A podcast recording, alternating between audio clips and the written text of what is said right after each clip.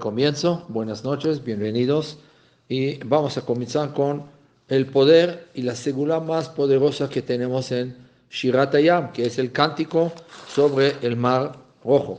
Ya hablamos un poco la semana pasada, si se acuerdan, del tema que hoy vamos a tratar de extender un poco más la importancia de cantar el cántico del mar rojo, que es Shirat Ayam ya que aunque ya pasó Parashat Beshalach, el Shabbat pasado, sin embargo es muy recomendable leer esta parasha de Shirat Ayam, que son 19 versículos solamente, diario, con mucho entusiasmo y mucha alegría, y este, cantar y alabar y agradecer a Hashem por todos los milagros, para que la una persona que lo haga se va a salir de todos sus broncas, problemas, eh, situaciones difíciles, etc.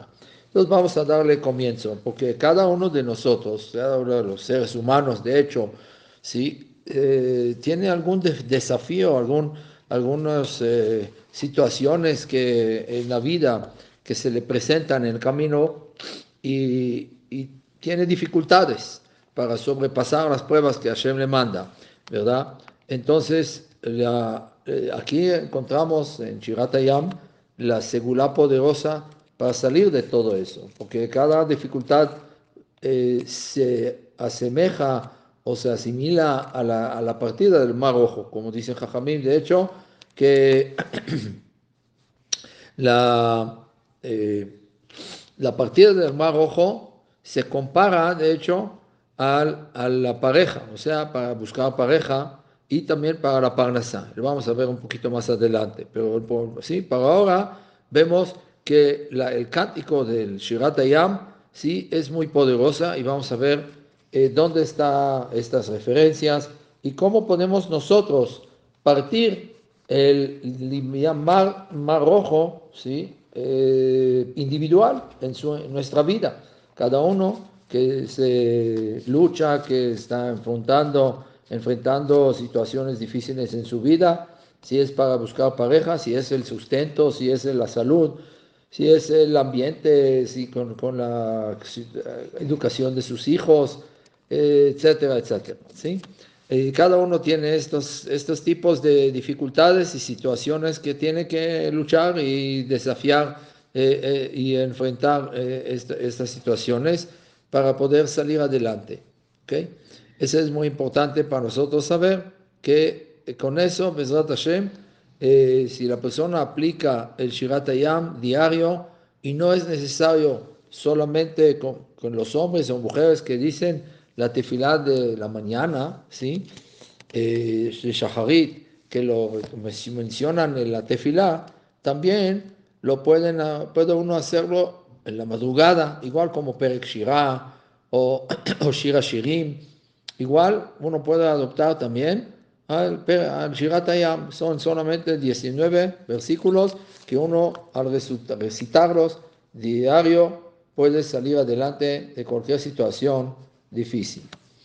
Entonces, en la, en la, de hecho, la, la, respuesta a esta pregunta, ¿cómo podemos partir nosotros el, el, Yam Suf, el mar de Suf, el mar rojo de nosotros individual? ¿Sí? Nos encontramos aquí en esta parasha de esta semana, parashat Beshalach, ¿ok?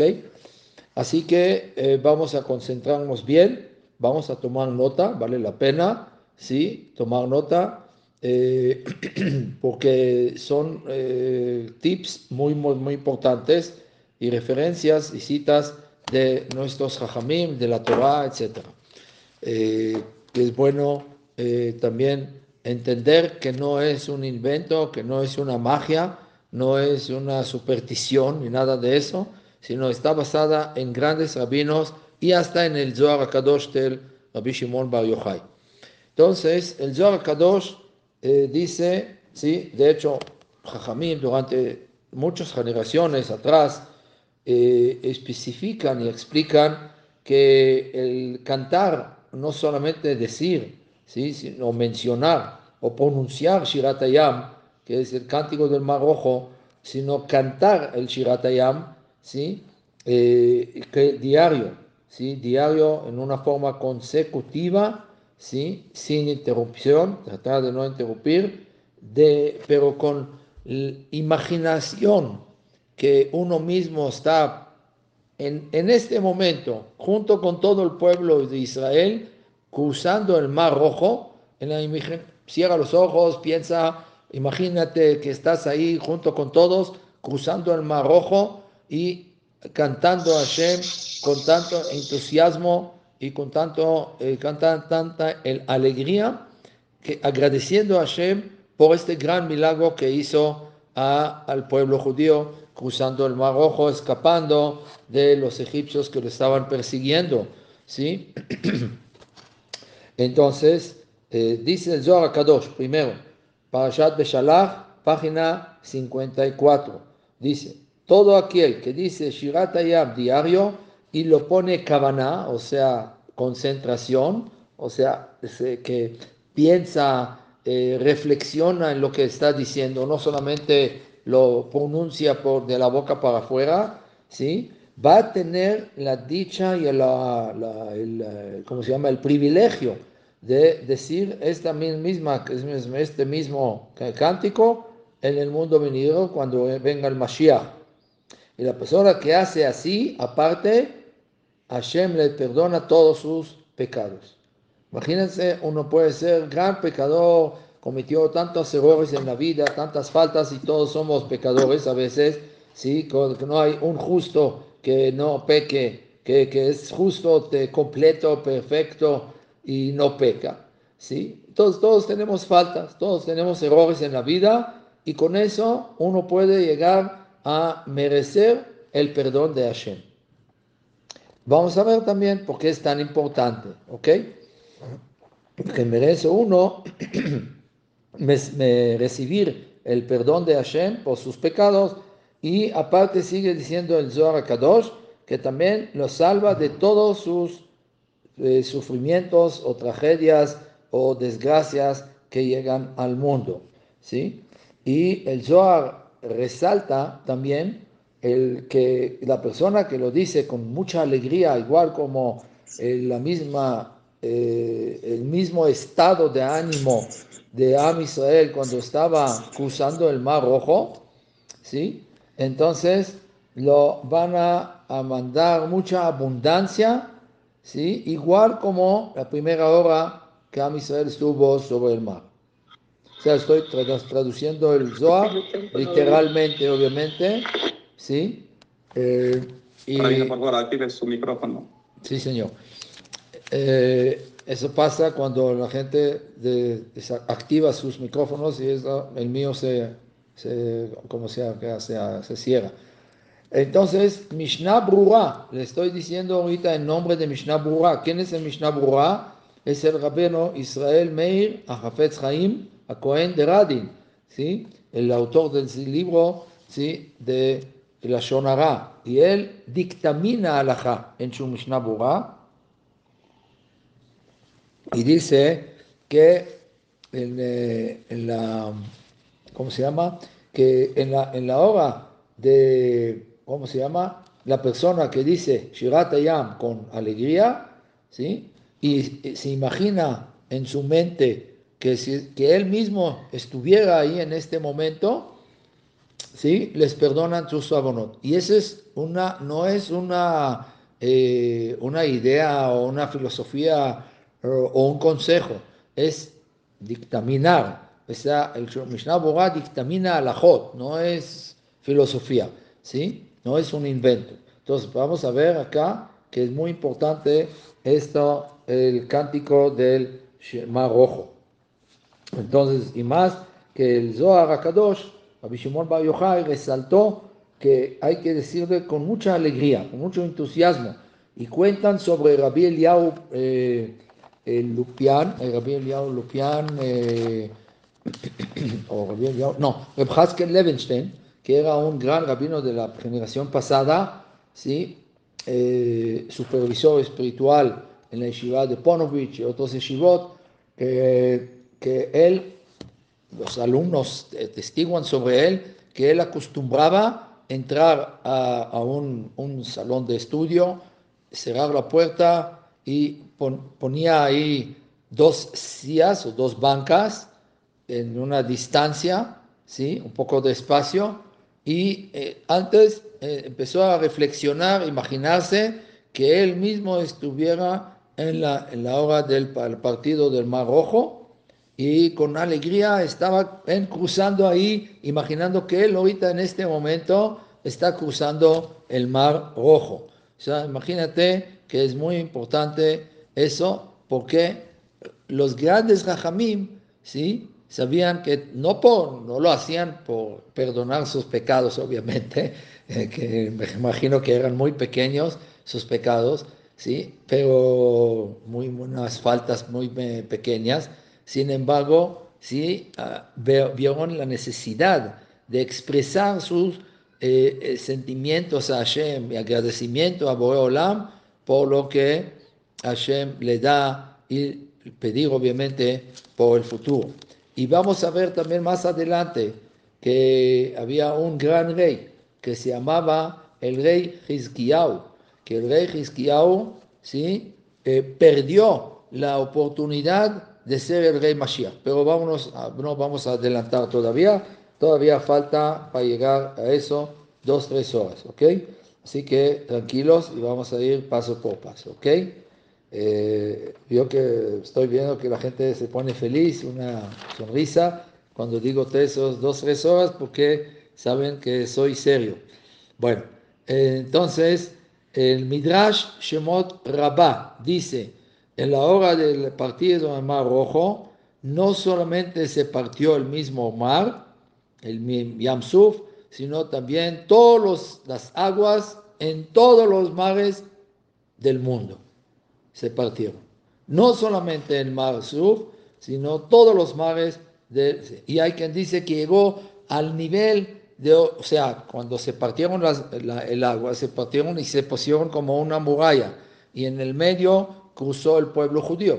Entonces dicen, hay quien dice, escuché esta opinión, que llegó a, en las aguas llegaron hasta nivel de altura de 800 metros de, de altura. Imagínense. ¿Sí? Algo impresionante. Y no solamente eso, sino se, el mar se partió en 12 carriles. No solamente un carril, sino 12 carriles para los 12 tribus del pueblo judío. Y aparte, en las paredes, ¿sí? obviamente que se secaron las aguas para poder pasar y no era lodo, sino era mármol.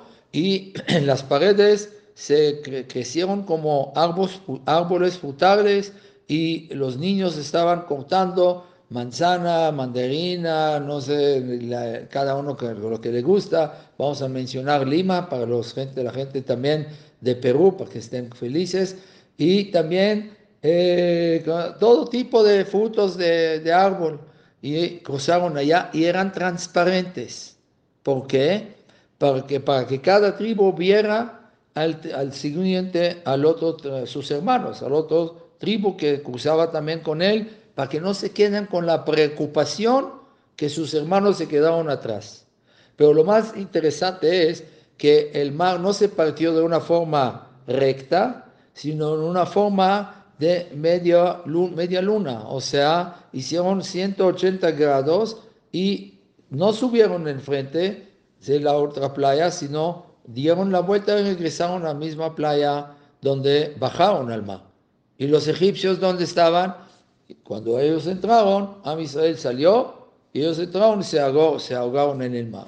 Y esos son los, muchos milagros que el que quiere leer puede googlear y ver todos los milagros que sucedió al pueblo de Israel en esta hora. Y por eso a Israel, cuando vieron a los egipcios, ellos estaban preocupados cuando volvieron a subir ¿sí? Estaban preocupados con miedo de los egipcios. Pero de todas formas vieron a, a los cuerpos, cadáveres de todos los egipcios estaban ahí flotando sobre el agua y toda la riqueza de ellos que llevaran eh, por Paró, que el rey Paró les prometió a sus soldados que si iban con él les va a recompensar con mucho dinero y mucha plata. Y entonces ahí empezaron a recoger todos los judíos como buenos judíos, toda la plata que empezó a expulsar el mar. De todas formas, lo, lo que vemos acá, el Maharash Mibelza, un gran rabino hasídico, dice que de, hecho él hace una pregunta, dice que nosotros eh, sabemos de muchas referencias y citas del Talmud y otros lugares de la literatura judía que Hashem no hace milagros en balde. O sea, de hecho el Talmud Ta'anit dice que la persona no puede tener beneficio, disfrutar de algún milagro que Hashem le hace. ¿sí? Y el Talmud trae ahí que había un, tiempo sequía en una ciudad o en un país y no había comida, no había cereal, etc. y rezaron y Hashem bajó lluvia y, llegó un barco lleno de trigos. ¿sí? Ese fue un milagro ¿sí? que llegó, llegó este barco y muchos jajamín grandes dijeron no podemos aprovechar de este milagro que, es un milagro abierto, ¿sí? Entonces no quisieron este, tener provecho de estos trigos. trigos. Entonces, lo, la Gemara lo que quiere comprobar que no se permite eh, beneficiarse de milagros que Hashem hace en el mundo, porque milagro siempre es eh, una forma sobrenatural, no es eh, dentro de la naturaleza. Entonces, la, pregunta del Maharash de Belza, ¿sí? ¿por qué Am Israel se benefició ¿sí? de este milagro que Hashem les hizo en el Mar Rojo? ¿Y por qué Hashem lo hizo? Entonces él responde, él fácil, pues, de hecho podría también matar a los egipcios ¿sí? en un segundo. No, no, Hashem no está limitado. Entonces, ¿por qué tenía que hacer este milagro de partir el mar rojo y romper la naturaleza? Porque la naturaleza es que las aguas deben de correr al sur, al norte, a donde sea. Pero aquí de repente, sí, Hashem cambió toda la naturaleza, sí, hizo este milagro que se partieron las aguas y a Israel pueda cruzar el mar. Entonces es un milagro aparentemente innecesario, es un milagro en balde. Y él responde que agua, las aguas simbolizan los sufrimientos y las desgracias, las tragedias y las pruebas, las situaciones difíciles que la persona pasa en este mundo. Como está escrito en Teilim de David Amelech, sálvame Dios porque llegaron las aguas hasta el alma. Así decía Nachshon Ben Aminadab cuando bajó al agua, al mar, y las aguas empezaron a subir y llegaron hasta el, cuello ¿sí? de él y, empezó a gritar, Hashem, sálvame. Si yo hice el esfuerzo de cumplir tu, tu palabra, o sea, tu voluntad, y bajé al mar, pero me estoy ahogando. Sálvame porque llegaron las, las aguas hasta el alma, hasta aquí, hasta el cuello, de hecho. Entonces, en este momento, Hashem les hizo el milagro y partió el mar. Pero es algo sobrenatural, porque a Hashem no le gusta cambiar la naturaleza. Hashem le gusta manejar la naturaleza tal cual como él plantó en el mundo. ¿Sí? Entonces, en el momento de este, del partido de Mar Rojo, ¿sí? entonces dice que todos los mares, dijimos, del mundo se partieron también, no solamente el mar Marsuf, el Yam ¿sí? Y eso quiere decir, la idea acá, que en este momento que Am Israel logró cruzar el Mar Rojo, ¿sí? Que, y se partieron todos los mares del mundo, quiere decir que también el Yam Suf, el mar de, uno, o sea, la amargura, los sufrimientos de la persona, a la hora de decir que eh, Shirat con alegría y con entusiasmo alegres, y, agradeciendo a Hashem por todos los milagros que ha hecho Hashem con él y por el futuro también pedir que Hashem lo haga milagros, imaginando que ya está, ya está el milagro, ¿sí? Eso es muy importante, ¿sí? Agradecer a Hashem por cosas que no llegaron todavía, ¿sí? Para que merezca a la persona que lleguen las cosas. Entonces, en, este momento también puede, tiene el poder de acabar con todos los sufrimientos del mundo. Y de hecho, los que conocen mucho a, Absalom Arush, ¿sí? que se le mande de Ma, ¿sí? que siempre repite lo mismo de, ¿sí? de Breslev, que siempre la persona debe de cantar a Hashem y estar alegre y estar feliz, como dice, decía Reb Nachman de Breslev, que la persona siempre tiene que estar en un estado de alegría y felicidad, ¿sí? Y no perder la alegría, no perder la felicidad y no perder la esperanza nunca. Entonces, por eso la persona que se pone feliz en este momento, que cruza el mar rojo, o sea, imaginando y cantando a Hashem, agradeciendo a Hashem, merece activar todos los, los decretos malos, romperlos y cancelarlos.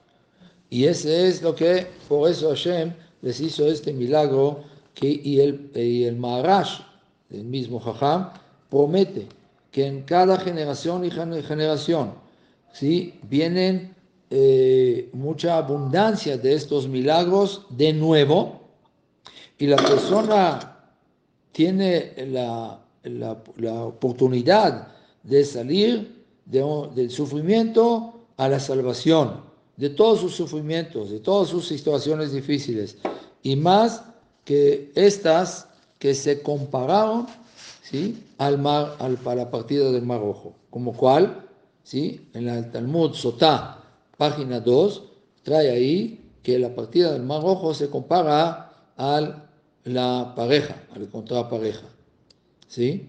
que no es fácil encontrar pareja, ¿sí? muchas veces cuando uno encuentra, encuentra dispareja, ¿sí? al final eh, resulta que no es igual como pintaba este señor o esa señora, ¿sí? O la parnasa, el sustento, que muchos de nosotros sabemos que tan difícil es el tema del sustento, no parnasá, ¿sí? La manutención, no es fácil. Y hay que luchar mucho, y hay que pedir mucho, y hay que decir Teilim, que Hashem nos mande con más facilidad, más calma, más tranquilidad la parnasá. Entonces, en este momento, ¿sí? para que uno logre eh, partir el mar rojo individual, personal, ¿sí? tiene uno que hacer tefilá. La tefilá, el rezo, tiene poder muy fuerte. El Rashbam, que era uno de los grandes Jajamim en la generación post-Rashi, creo que era uno de sus nietos, escribe sobre las cosas que Jajamim compararon a los difíciles a la partida del Mar Rojo y dice, ¿cuál es la diferencia? ¿Para qué necesitamos saber eso? Dice, para pedir la misericordia y la clemencia de Hashem. Hay que aumentar, agregar en tefilá. ¿Viste que no salió con esta, con él? Sigue pidiendo, sigue pidiendo. No te desesperes. Espera siempre que Hashem te mande la mejor pareja, la mejor persona, para poder formar un hogar con él, con ella, ¿sí? Y si ves que tienes dificultades de la parnasá también, siga pidiendo, siga pidiendo, como dice David, el rey David, en, en Salmos 27. Al final, finaliza David Amelech diciendo, ¿sí? Kabel Hashem, Hazek, Hazak Beja, Bekabel Hashem.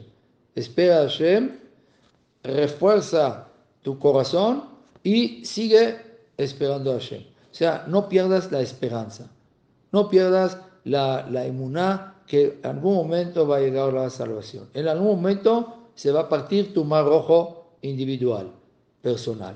Y eso es lo que, pero la persona tiene que seguir pidiendo, no perder la inmuná, ah, yo no, mira, mira, Hashem no me quiere, Hashem no, no escucha mi tefilá, no me responde, y mira, él se le está yendo bien, y a mí no tanto, y este está contento con su matrimonio, y yo no, y así, etcétera, etcétera, y al final ya se desespera y pierde la emuná, y ese es lo peor de todo. ¿sí? Al final de cuentas, sale perdiendo en todos los, los aspectos. ¿sí? Entonces, por la persona tiene que tratar siempre de refortalecer la emuná, que Hashem en cualquier momento puede llegar a abrirle el mar rojo personal. Sefer HaHaredim, ¿sí? dice el, capítulo 73, Rabbi Eliezer al-Ascari, es su apellido, explica la seguridad del cántico de Mar Rojo con alegría para perdonar los abonot, los pecados, dice él así. Así como en la curación eh, físico ¿sí? del cuerpo, cuando uno se enferma y necesita acudir al médico, necesita tomar algún tratamiento, algún, algunos medicamentos, ¿sí? Y le cuesta, le cuesta mucha, mucha lana, mucha, mucha plata eso, ¿sí? Tanto el médico como los medicamentos, y a veces no solamente se trata de la parte monetaria, sino también le cuesta por los dolores dolores, sufrimientos, ¿sí? que sufre la persona, ¿sí? Entonces, en la misma forma dice, hay una medicina del alma también. ¿Cuál es?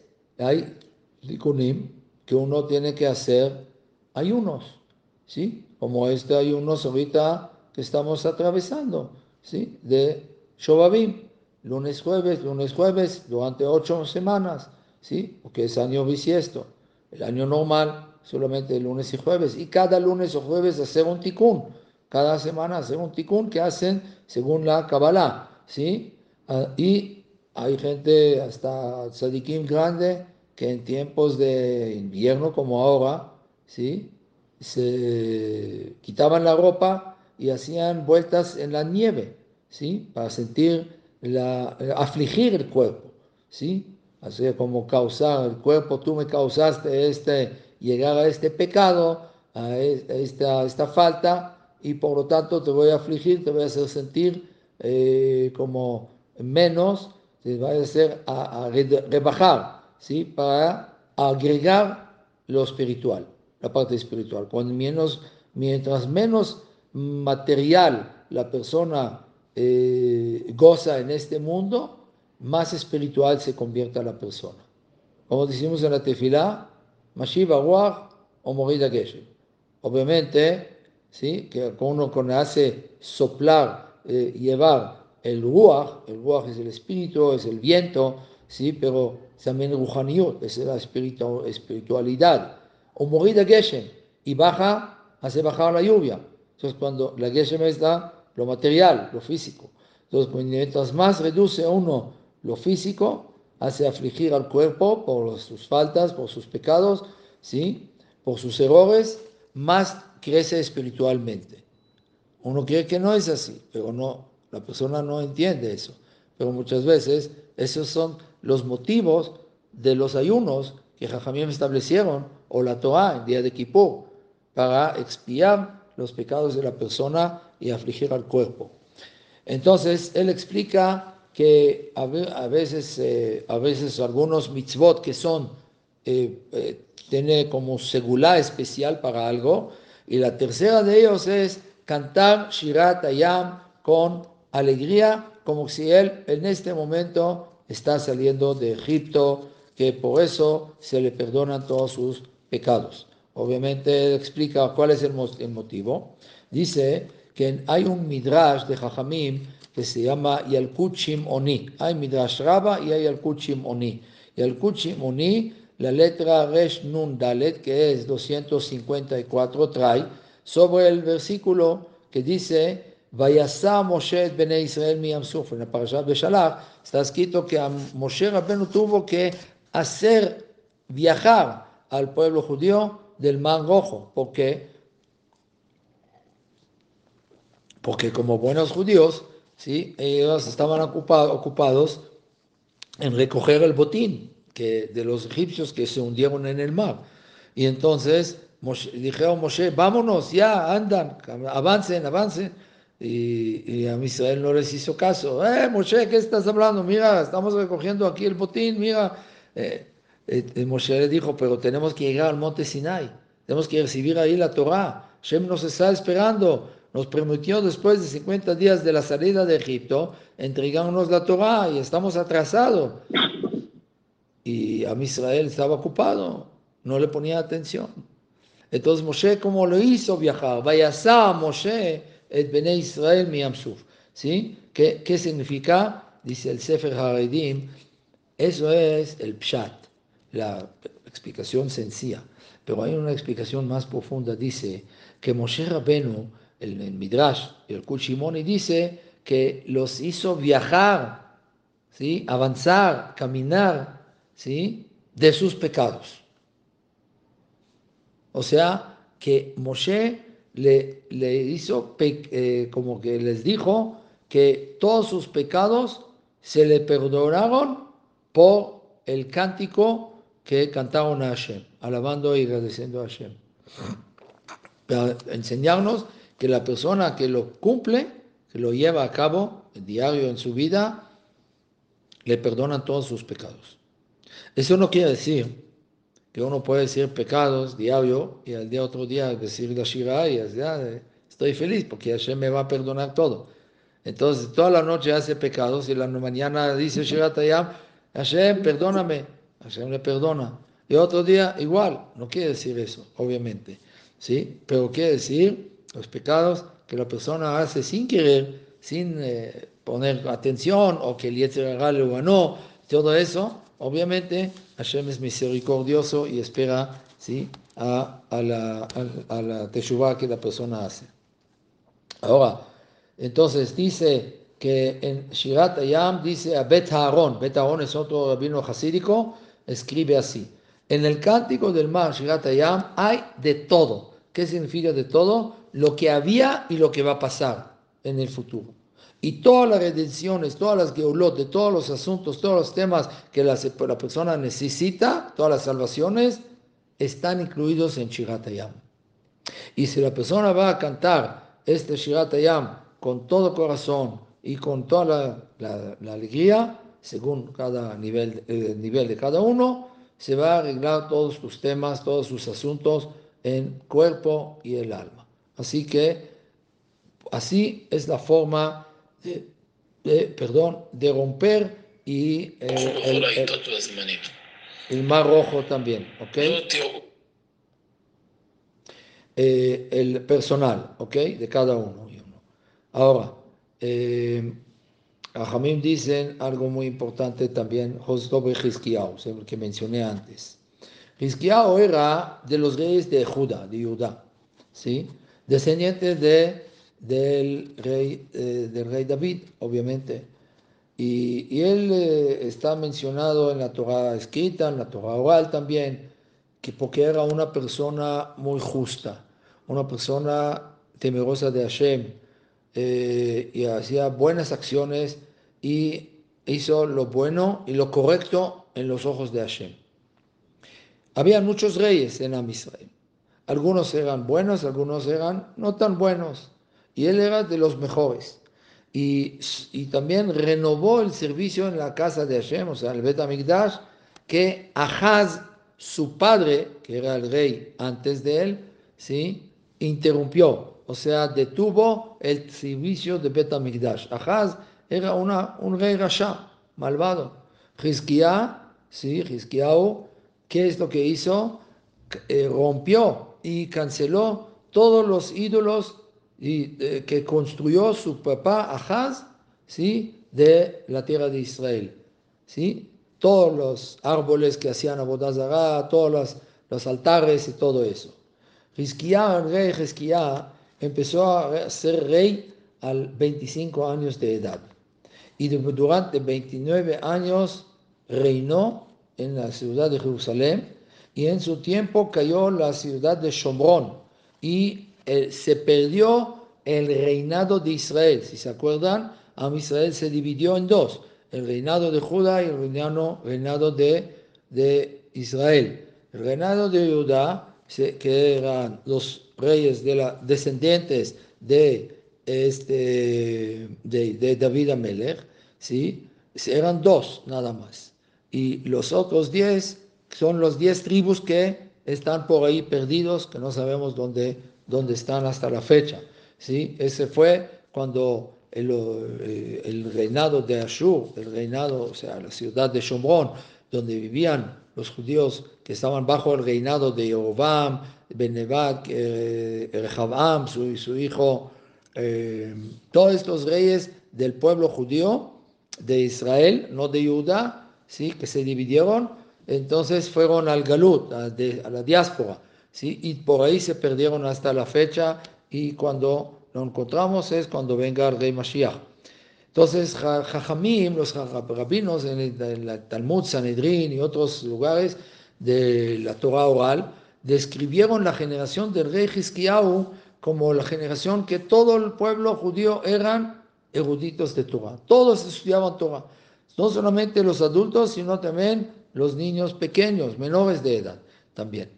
Y el Midrash trae que el rey Hizkiah eh, tuvo una amenaza del rey de Siria que tenía millones y millones de soldados, ¿sí? que iba a atacar a la ciudad de Jerusalén y lo va a destruir. Obviamente los va a matar.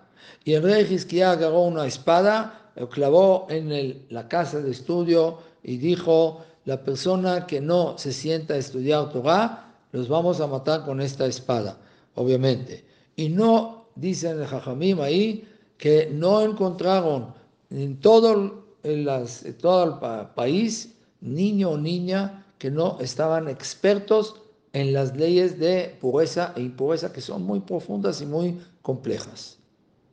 O sea, todos estudiaban Torah en aquel tiempo. Y por eso en el Talmud trae ahí que el estudio de la Torah de esta generación trajo, eh, fue la causa, de hecho, del gran milagro que hizo Hashem al matar a Sanjerib y todo su ejército. Cuando, pero ¿cómo lo hizo? Dice que abrió los cielos, Hashem, y escucharon todos los soldados del rey de Siria escucharon el cántico de los ángeles y de la emoción se murió. De tanta emoción, de tanta elevación espiritual que llegaron, no aguantaron esta energía y murieron todos. Y dice en el Talmud ahí que murieron 180 mil generales del ejército del rey de Siria. Imagínense, con los puros pisando a los, a los judíos, no, sin armas, sin nada. Es igual como un millón, un billón, trescientos millones de, chinos. Si Barminan vienen a atacar a al Estado de Israel, con eh, pisándonos, ¿cuánto podemos matar? ¿Un billón? Todavía hay 300 millones más. ¿Cuánto podemos matar de ellos? Imagínense, con, pisándonos nos van a poder matar, Barminan pueden, pueden acabarnos. Entonces, Así fue el ejército del rey de Siria, Sanjerib. Y Hashem en una noche mató a todos estos millones de soldados solamente de esta forma, con la emoción, con la elevación. Imagínense que si esta gente, estos idólatras, soldados idólatras, murieron con la elevación, que la emoción espiritual que llegaron, su neshama, a, a escuchar el cántico de los ángeles celestiales, imagínense a qué nivel Cualquier yudí puede llegar al cantar y alabar a Hashem imaginando que en este momento está cruzando el mar de Suf. Y hay una sinagoga, escuché, ¿sí? que ellos decidieron cantar el Shirat Ayam todos los días en la tefilá de Shacharit, que le lleva una hora y media toda la tefilá. No el lunes y jueves que leen la Torah, un día normal, lunes, domingo, martes, jueves, miércoles, todos los días cantan Chiratayam con tanta emoción, con tanto entusiasmo, parados de pie, imaginando que ellos mismos están acusando. No es fácil recibir el perdón de Hashem por todos los pecados, obviamente. Entonces, eh, si uno lo quiere merecer, entonces, yo conocí a un gran rabino, se llama, que viva 120 años con salud y alegría, se llama Rabdon Segal, uno de los grandes eh, jajamim que dan mucha, muchos, eh, muchas clases de Hizuk, de fortalecer la emuná, el bitajón de Hashem, etc. Y, y, él, que cuando llegué aquí una visita hace muchos años, venía varias, varias veces aquí a visitar, eh, me acuerdo que estábamos rezando con él un día y empezó a cantar, y para mí era algo novedoso. Empezó a cantar el Shirat pero qué bonito, ¿sí? y todos cantaban con él, que el entusiasmo, las ganas que uno mete en, la, en el cántico, imaginando que está cruzando el mar rojo, imagínense qué eh, satisfacción da esto a Hashem, que está dispuesto a perdonarnos nuestros abonos. Imaginen nuestros pecados y salvarnos de cualquier situación difícil. Ahora, ¿qué es lo que pasó al final con el rey? En el Talmud, Tratado Berajot, trae ahí que el rey Rizquiau se enfermó, se enfermó muy grave y vino Isaías, el Naví, Ishaya, a visitarlo. Y le dijo, vas a morir y no vas a vivir. ¿Cómo? Dijo, ¿por qué? ¿Qué hice? Le dijo, ¿por qué no te casaste? Porque eres un solterón de 30 años, no sé cuánto tenía en, ese, en aquel tiempo. Si empezó a reinar al 25, tal vez tenía 30. Joven de 30 años va a morir y no va a vivir. Pregunta al Talmud, ¿por qué dice ahí, repite como que es, em, no vas a, si vas a morir, claro que no va a vivir. Y si va a vivir, claro que no va a morir. Entonces, no entiendo por qué, qué por qué se repite eso. Entonces dice el Talmud, contesta, que le dijo el, el Naví Shaya, le dijo al rey Hizkiah, vas a morir en este mundo y no vas a vivir en el mundo venidero. O sea, no tienes esperanza ya. Perdiste la oportunidad de vivir acá y vivir allá. Se acabó. Le dijo, ¿por qué tanto? ¿Qué hice? Dijo, ¿por qué no te casaste? Le dijo, porque vio, él vio en la inspiración divina en Ruach Kodesh que sus hijos que van a nacer del matrimonio que iba a realizar van a ser idólatras. Entonces, ¿para qué traer gente idólatra al mundo? Gente malvada que hace enojar a Hashem. Mejor me quedo soltero. Le dijo, tú no te metas en las cuentas de Hashem. Ya haz tu testamento porque vas a morir no vas a vivir. Perdiste la oportunidad de la vida eterna también. En este momento el rey Hizkiah le reclamó al Naví, al, a Ishaya, y le dijo, sal de mi casa. ¿Por qué? No te quiero ver más aquí. Porque yo recibí en tradición de la casa de padre, padre de mi padre, que era el rey David, ¿sí? que aunque la, la, la, espada está sobre la, la, la soga, ¿sí? está sobre el cuello de uno, que no se desespere de la clemencia de Hashem. Aunque ves que la soga está en el cuello, que ya están, ya, y falta nada más quitar la de abajo para matar a uno, ahorcarlo, ¿sí? En la horca, no te desesperes de la clemencia de Hashem.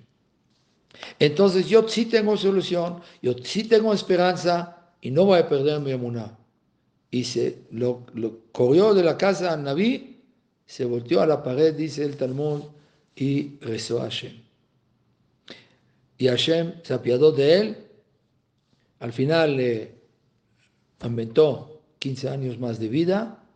Y después se casó acabando casando con la hija del Naví Ishaya, del rey Ishaya. Y tuvo dos hijos, Rabshakeh y Menashe. Y Rabshakeh murió joven. Y Menashe fue idólatra, el rey post su padre, él heredó el trono, pero era idólatra, peor que, que su abuelo Ahaz. Hizo pecar al pueblo judío en Abodazara, en idolatría. Al final acabó haciendo Teshuvah, es un, un cuento largo, pero acabó haciendo Teshuvah. Entonces, fue la reacción de Jesquiau que le dijo a Naví, a lo mejor casando con tu hija, el mérito tuyo, el mérito mío, va a servir que sus hijos van a salir en buen camino y no idólatras. Al final se curó, tuvo, se casó con la, eh, contrajo matrimonio con la hija de Ishaya y tuvo a Menashe y Shake y fue de hecho un malvado este rey Menashe y acabó haciendo Teshuvah y regresó a Hashem, a Jerusalén, a su trono. Ok.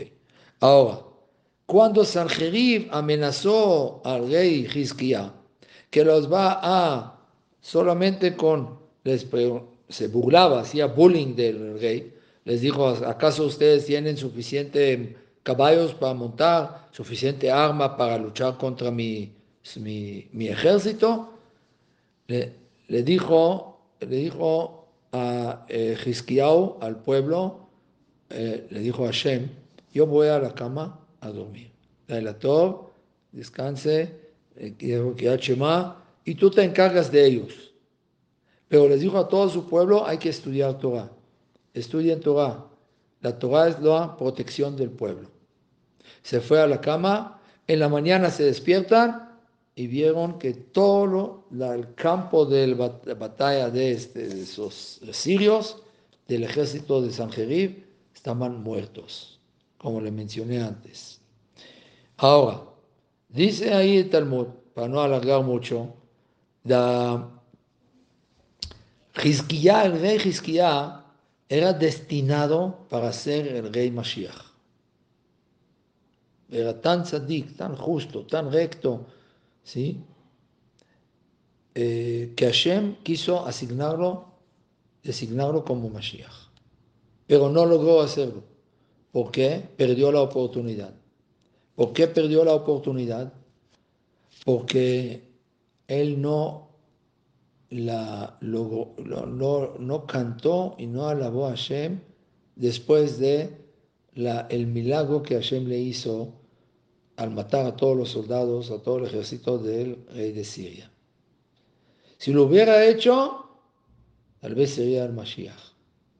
Pero como no lo hizo, no alabó a Hashem, no cantó a Hashem, Pensó que es algo natural, que Hashem como le debe, tal vez. No logró hacer Mashiach, perdió la oportunidad. Ahora, le voy a mencionar nada más una tefilá de Hizkiyahu, que es una segular, entre paréntesis, para tener salud, que está en el Naví Isaías 38, capítulo 38, ¿sí? desde el eh, Pasuk, versículo 9, hasta versículo 20. O sea, 11 Pesukim. Y está eh, dicho de que a Jajamim que dicen que eh, esta tefilá fue entregada del cielo a Hizkiyahu, ¿sí? Y que la persona que diga esta tefilá con lágrimas, tanto, no importa, ¿sí? Tanto enfermo como sano en momentos de angustia, en momentos de dificultad, en momentos de sufrimiento, ¿sí? se va a curar y va a salir, salvar de muchos decretos malos ¿sí? que están decretados sobre su, eh, su vida. Así está escrito en un libro que se llama Likute Tzevi. Esa es la tefilá. El, el libro Tamea Minagim, los motivos de las costumbres trae, también esta segula, y trae una observación de un jajam, que su libro se llama Babea Amudim, que también la persona que no se despertó con llanto a la hora de decir esta tefilá, de todas formas que diga por lo menos en un, una voz de llanto, ¿sí? Aunque no se despierta para lagrimarse, para llorar, que por lo menos que lo diga en una, una, una voz de llanto. Y eso se considera como que estaba estuviera llorando, ¿sí? Eh, y, si puede lagrimarse, sacar lágrimas, es mejor, obviamente, y si es bueno que no solamente él, sino normalmente una persona que está en un momento difícil, enfermo, o sea, otros problemas, que le pidan sus compañeros o sus amistades o sus, familiares que digan esta misma tefilá a él, eh, por él, perdón. Esta imagen, esta, este personaje de, de Regis que es impresionante, ¿sí? Podemos aprender muchísimo de él, ¿sí? Primero lo que podemos aprender de él es que la alajá que Jajamim dictaminaron, aprendieron de él, es rezar la tefilá de la amidad de los 18 verajot enfrente de una pared. ¿Sí? Lo mejor es más cerca a la pared que para no tener interrupciones pero también, si uno está en una sinagoga, ¿sí? Y hay gente en la sinagoga, interrumpen entre él y la pared, no pasa nada, no, no, no, no tiene la obligación, pero mucha gente se acostumbra a ir más cerca a la pared, mejor, ¿sí? Y también eh, cuando Isaías le dijo, ya está, de que, ya está la sentencia, ya no hay nada que hacer, ya no hay solución, ¿sí?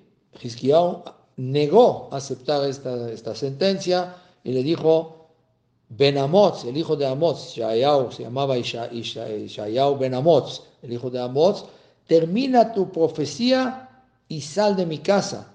¿Sí? Que como mencionamos, que yo recibí de la casa del padre de mi padre, que era David Amelech, ¿sí? Que aún que la soga está en el cuello de uno, que no, que siga pidiendo eh, clemencia de Hashem, que no se desespere, ¿sí?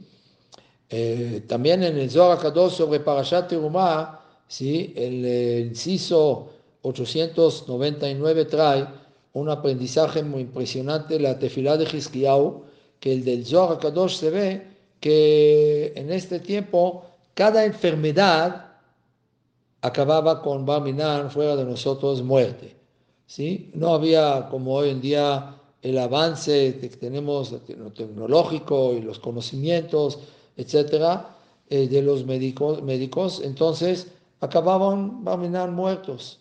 Hasta que llegó Hizkiah y dice, dice el Zohar después de que Hizkiah murió, no había una persona en el mundo que no tenía enfermedad y no murió de la enfermedad. Hasta que vino Hizkiah. ¿Sí? Sea, ¿qué está escrito?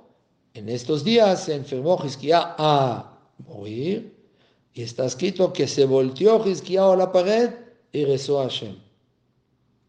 Y le dijo, si es bueno delante de ti que los seres humanos se curen de la enfermedad y que te agradezcan y alaben tu nombre y reconozcan y hagan teshuva completa y la gente se encuentra inocente delante de ti después de haber hecho teshuva, le dijo, sí, estoy de acuerdo y tú vas a ser el primero y vas a ser la señal de todo el mundo que la persona que hace Teshuvah, Hashem le perdona y se va a curar de la enfermedad. ¿Sí? Increíble. Entonces, eh, aprendemos acá también otro punto de Hizkiah, que la persona que Hashem le hace un milagro debe de agradecer y cantarle a Hashem. ¿Sí? Y si no, eh, Hashem no, no le va a tener el mismo gusto de hacerle otra vez milagro. Es como un hijo que el papá le da un chocolate y le arrebata el chocolate y se va corriendo. Ni siquiera gracias, ni que sea verajá. El papá no pierde las ganas y el gusto de beneficiar a su hijo otra vez con otro chocolate. Así que ya perdió la oportunidad de ser Mashiach. De hecho, era el Yalkut Reuveni, que es otro midrash, dice que Hizkiah era una chispa del rey Mashiach. O sea, que significa, dice el, Midrash, que en cada generación y generación Hashem manda una chispa de un alma del Mashiach para redimir al pueblo, si van a hacer Teshuvah, o para mantener el mundo como las generaciones de que había amenaza de exterminio del pueblo judío, ¿sí? Eh, eh, también en, esto, en esta generación, últimas generaciones de antes de, o última generación tal vez, antes de la llegada del Mashiach, existe un hombre, un ser humano que la Neshama de es una chispa de la Neshama del Mashiach, y cuando vamos a ser merecedores de recibir la cara del Mashiach, entonces obviamente que va a recibir un mensaje, no sé si por WhatsApp o por otra, otra forma, ¿sí? que él es el Mashiach y ya tiene permiso de revelarse al pueblo. Obviamente no por WhatsApp. ¿sí?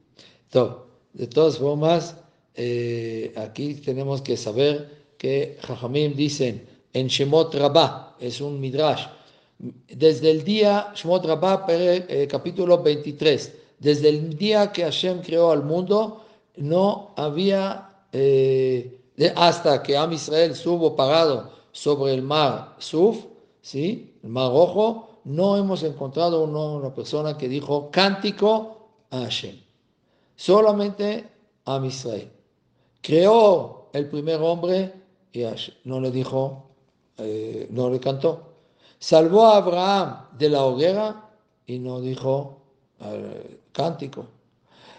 a Isaac lo salvó de la aquedad, de ser sacrificado, ¿sí? degollado, y no dijo cántico. Salvó a Jacob del ángel de Esab y no le dijo cántico. Y también de la, los, la gente de Shechem, que mataron sus hijos Simón y Leví, que no se levantaron contra ellos y no nos mataron a los hijos de Jacob, ¿sí? también fue un milagro. Y no dijo cántico.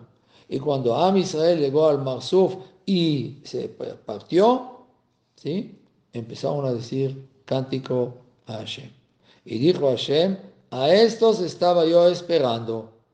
Entonces, a Jamín nos revelaron con su espíritu divino, ¿sí? con los que tenían esta inspiración divina. Sea, Kadosh Baruj está esperando que la persona cante. Y todos los seres humanos que alababan y cantaban a Hashem, ¿sí? Eh, Hashem esperaba a este cántico específico, especial del pueblo judío. ¿Por qué tanto? Porque no había unas palabras de agradecimiento así nada más. ¿sí? Al, unas palabras de agradecimiento, gracias a Hashem, toda eso, no, sino como cualquier cántico o alabanzas a Hashem, sino era la esencia de la fe de Am Israel en Hashem. Am Israel en este momento manifestó su gran fe y confianza en Hashem, ¿sí? por los milagros que lo había hecho en Yam Suf. ¿sí? Eh, estaban preocupados antes porque estaban rodeados de todos los lados, no tenían a dónde escaparse. La única solución era aventarse al mar.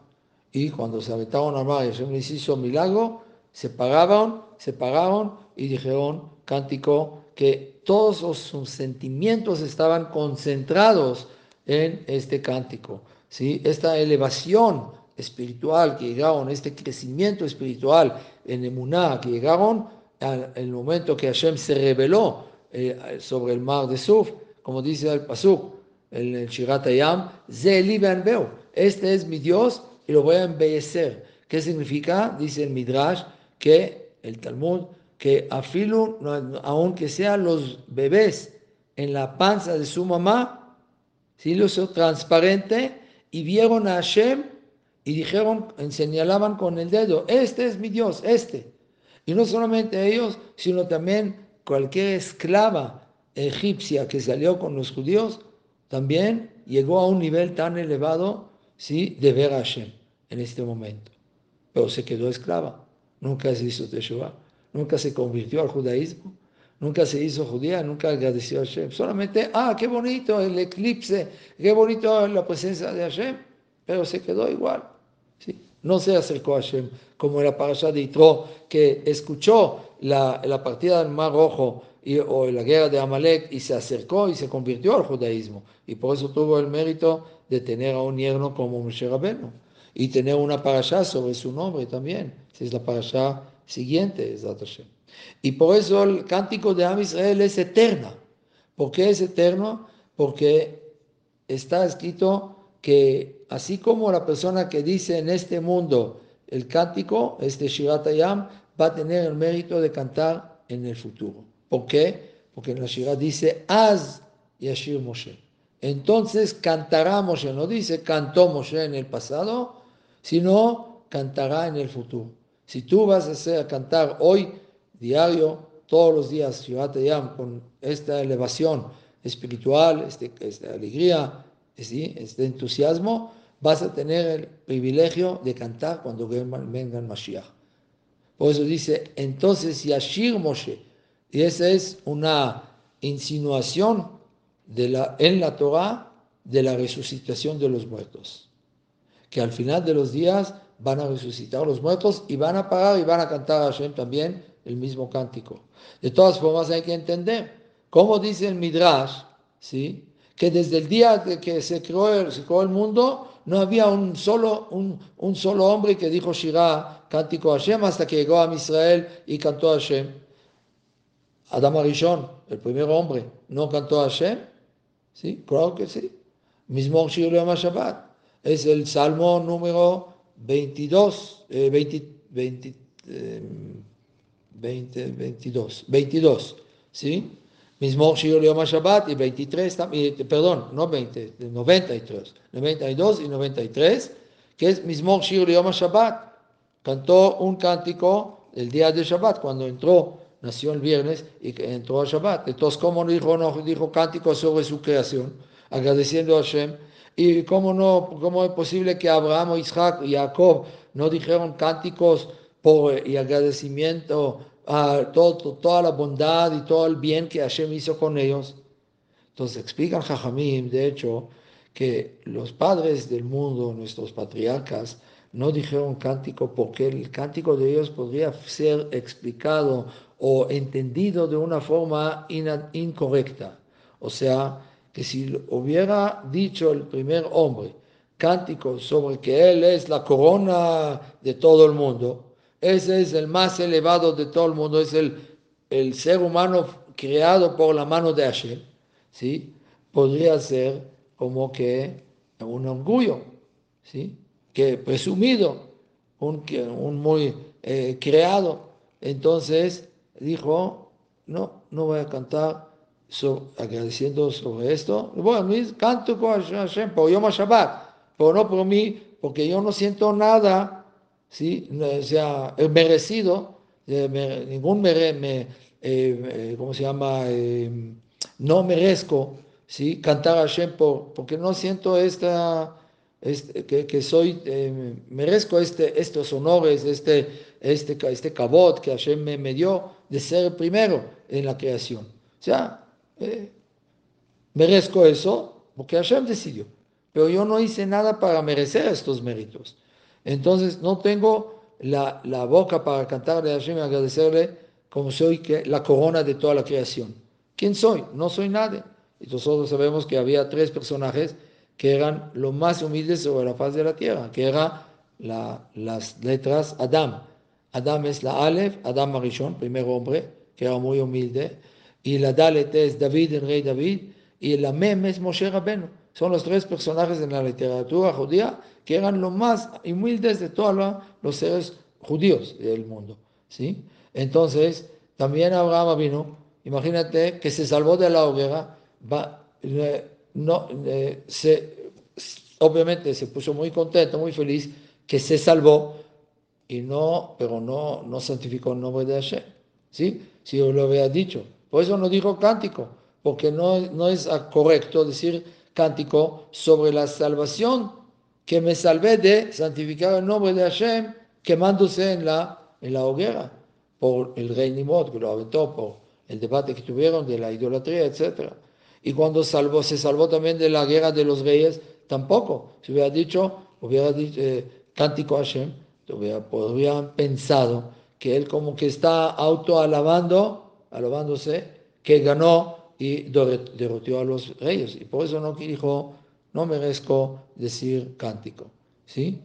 De hecho, la Aleph también puede ser Abraham vino, que dijo, Afar Baef, eh, ¿sí? yo soy polvo y tierra. También era de los más humildes del mundo. Pero Am Israel, cuando dijo el cántico del mar rojo, estaban parados sobre el mar y estaban viendo que todos los egipcios murieron todos los eh, eh, eh, que estaban queriendo matarlos, acabarlos, ¿sí? estaban muertos. Entonces, de, este momento, obviamente, que vieron el milagro, gran milagro que Hashem hizo, dijeron cántico a Hashem de todo corazón, no por ser, ser presumidos o por, porque pienso que merezco algo más que el otro, no es así, ¿sí? Entonces, por eso este cántico no solamente que es correcto, sino es un cántico que nos vamos a cantar también para la eternidad. También cuando venga el, Mashiach, el rey Mashiach Hay mucho que hacer de, sobre eso, que hablar de eso. El Beta es un gran rabino hasídico, escribe también que en Shirat hay de todo como dijimos, y todas las salvaciones están incluidos. ¿Cómo podemos merecer y activar estos segulot poderosas que podemos jalar a nuestra vida? Esa es la pregunta de, ahora. La, explica el que hay que decir Shirat diario y con mucha alegría, con mucho entusiasmo y imaginando que tú mismo estás en este momento cruzando el Mar Rojo junto con todo el pueblo de Israel. Final de cuentas son 19 versículos nada más. ¿sí? Desde Yashir Moshe hasta el Shemot. Viene en el Éxodo, Éxodo perdón, 15, eh, desde el eh, Pasuk 1 hasta 19. Es todo. ¿sí? El Mahzor Vitri que era el alumno de Rashi, que uno de los grandes Jajamim Rishonim, escribe en su libro, en el inciso 285, que es obligatorio cantar Shirat Hayam diario, también las mujeres.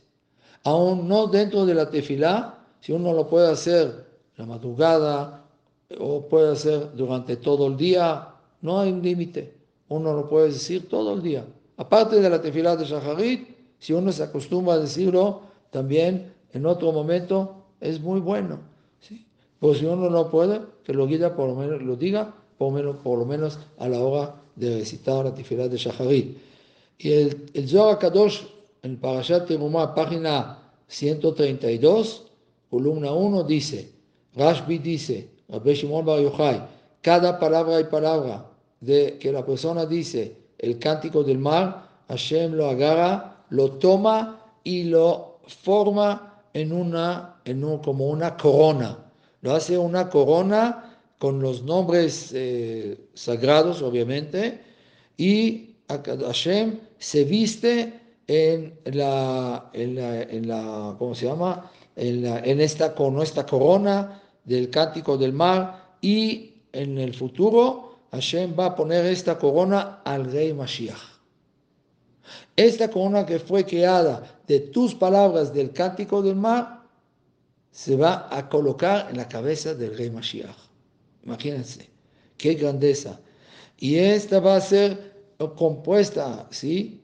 De la corona de todos los shirot, de todos los cánticos del mar, que todo Am Israel lo había hecho, lo había dicho durante todas las generaciones. Imagínate qué grandeza es satisfacción que Hashem, ¿sí? de hecho, rompió todas las reglas, toda la naturaleza, hizo un milagro grande para romper, doblegar la naturaleza para el pueblo judío, sus amados. ¿sí? Eh, y no solamente eso, en el Pequé de Rabbi Eliezer está escrito que hasta Paró, el rey Paró, dice, decía el cántico, ¿sí? un cántico obviamente en su idioma, en egipcio, ¿sí? y empezó a agradecer y a, alabar a Hashem. Por eso dice, porque el único que se salvó de, ahogarse en el mar rojo fue Paro. Hashem lo dejó vivo para que vea todos los milagros y toda la grandeza de él.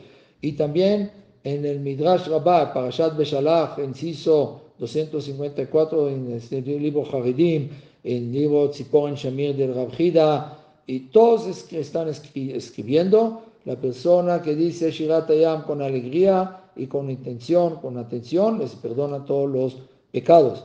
¿Y qué es lo que pasa a la persona que no dice el cántico del mar? Este Shirat está escrito que la persona está cargando un pecado sobre sí. Y este pecado lo acompaña y no entiende la persona, no logra entender cómo no puede desprenderse del mal.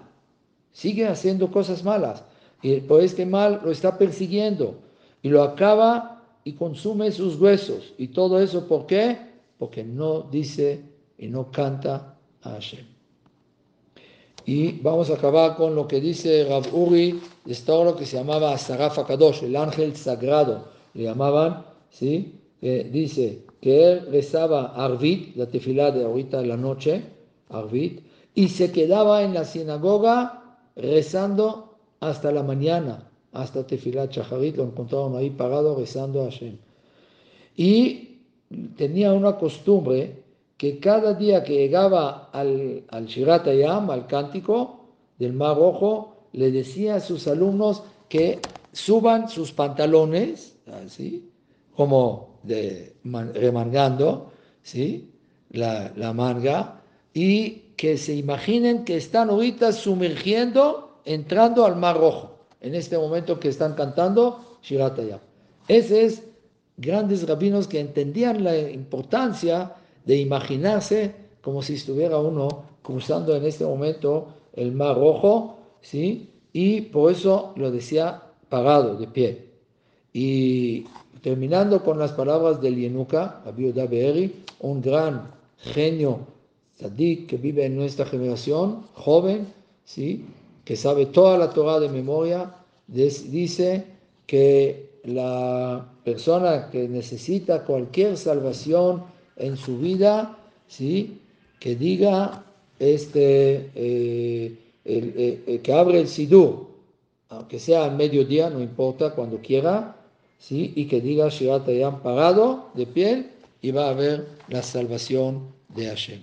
Es increíble y es muy importante, hay mucho todavía que hablar del tema, pero, por lo menos nos probamos un poquito lo que es la importancia y la grandeza y la poderosa tefilá, el cántico del Shirat Hayam, y les recomiendo mucho a todos empezar desde mañana este cántico. Aunque uno no dice tefilá, ¿sí? las mujeres, si no dicen tefilá en la mañana, que digan durante el día, cuando tengan tiempo libre, libre, cinco o seis minutos, no más, cantando, imaginando que están cruzando el mar rojo también, y los hombres dentro de la tefilá a veces están corriendo para acabar, para ir a trabajar, entonces que lo diga en su tiempo libre, en durante el día también, todo es válido y todo es importante y tiene mucho poder y para salir adelante de cualquier situación difícil, Hashem, que Hashem nos salva de cualquier situación difícil, que nos proteja de cualquier situación y que nos mande Bezat Hashem, Berajá y Atzlajá, bendición y éxito en todos nuestros hechos. Amén. Ve amén. Muchas gracias.